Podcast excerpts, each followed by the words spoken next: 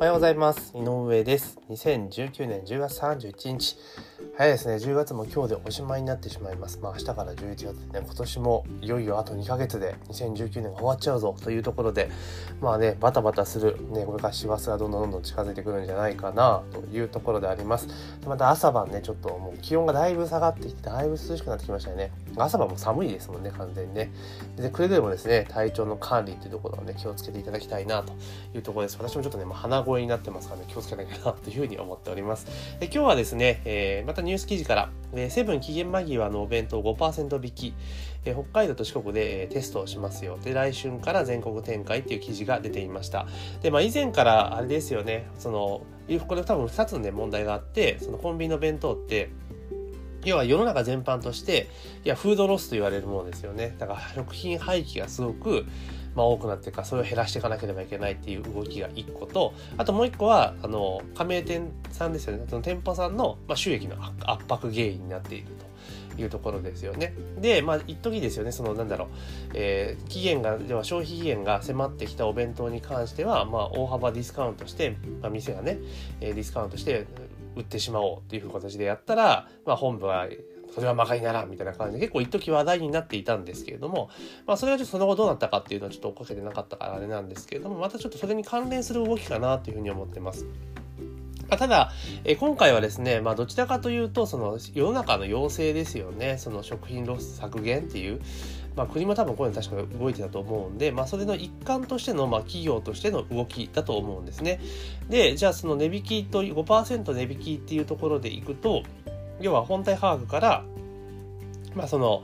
残り、えー、販売期限の3時間から5時間前までになった商品とかねおにぎりとかっていうところに、まあ、その5%分のポイントバックをするという形なんですね。ポイントバックをする。だから7個のポイントがつくよっていう形なんですよね。まあこれをやることによって7個ユーザー、セブンイレブンユーザーの中で7個使ってない人を7個に取り込むことが、まあ可能になるかなと。まあね、セブンペイ失敗しちゃいましたからね、あれなんですけど、まあ7個だとね、もうかなり長い期間やってるから、まあ安全ですしね、いろんな特典もあるっていうところで、まあそっちに振っていくっていう流れになってますよね。うん。まあこれは全然いいのかなと思うんですが、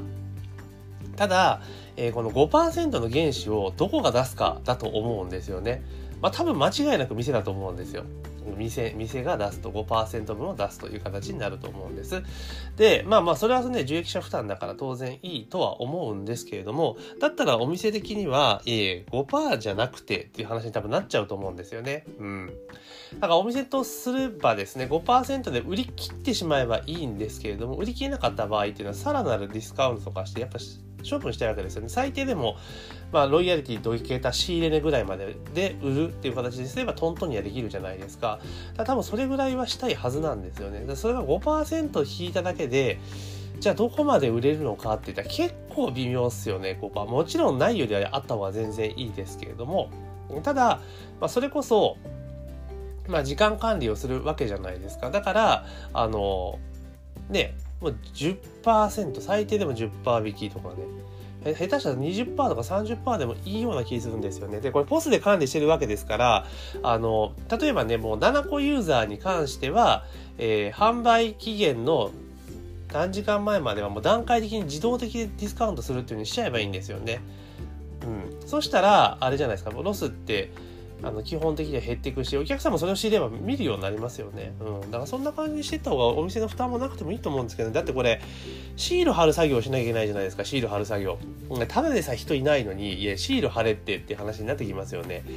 だからもうそういうこと考えると、もうそのなんだろう、チルド系のこういうお惣菜とかね、お弁当系っていうのはもうその時間で全部当然ね、管理してるわけじゃないですか。で、消費期限切れたものって売れないですよね。ポスが全部弾くわけですから。だから、それを例えば、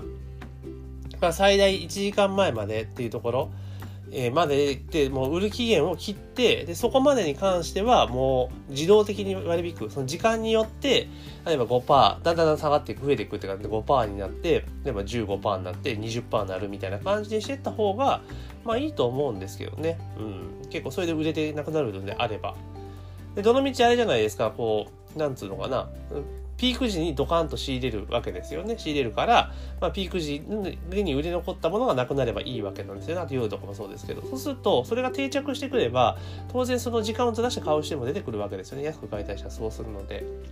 まあ、そんな感じにしていくと結構逆にいいんじゃないかなというふうに思います。このパターンも悪いとは全然言わないですけれども、ただちょっと店に負荷がかかるってことを考えるとシール貼るって作業増えますからね、それを考えると、まあ、もうちょっと工夫の余地はあるんじゃないかなという気はすごくしますね。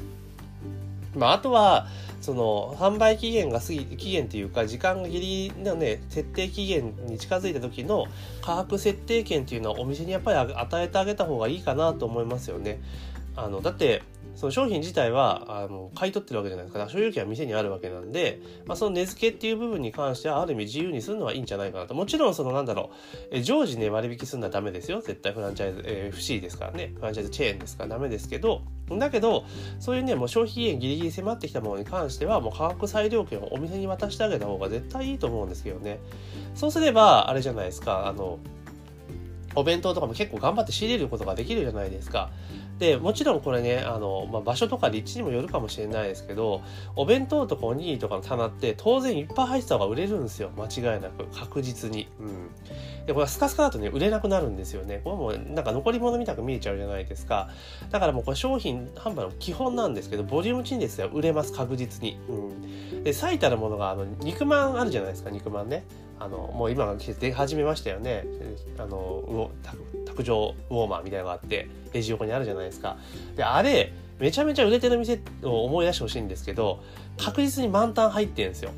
ほぼ満タンずっと入り続けてる、うん、いっぱい入ってるっていう風な見せ方をしてるんですね。であれってほんと顕著であの1個とかしか入ってないってなかなか売れないんですよ。1個2個しか入ってないと。だからもうあれ本当に廃棄覚悟であのたくさん蒸してもちろんあれですよ。全然暇な時間帯で蒸しちゃダメですよ。あのお客さんが来るであろう時間帯はあの本当いっぱい満タンにしといたら面白いぐらい売れるんですよね。うん。う鉄則ですよ。だから廃棄が怖くて当然ってロスでかいからロスがねなるとマイナス大きくなっちゃうから嫌がるんですけれどもむしろちびちび蒸す方が売れなくてロスになる可能性高いんですよ。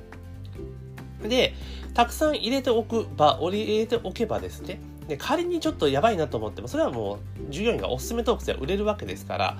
でそうすれば単価増にもつながるしであの肉まんの中で結構アドオン的にも使えるじゃないですかだからあのね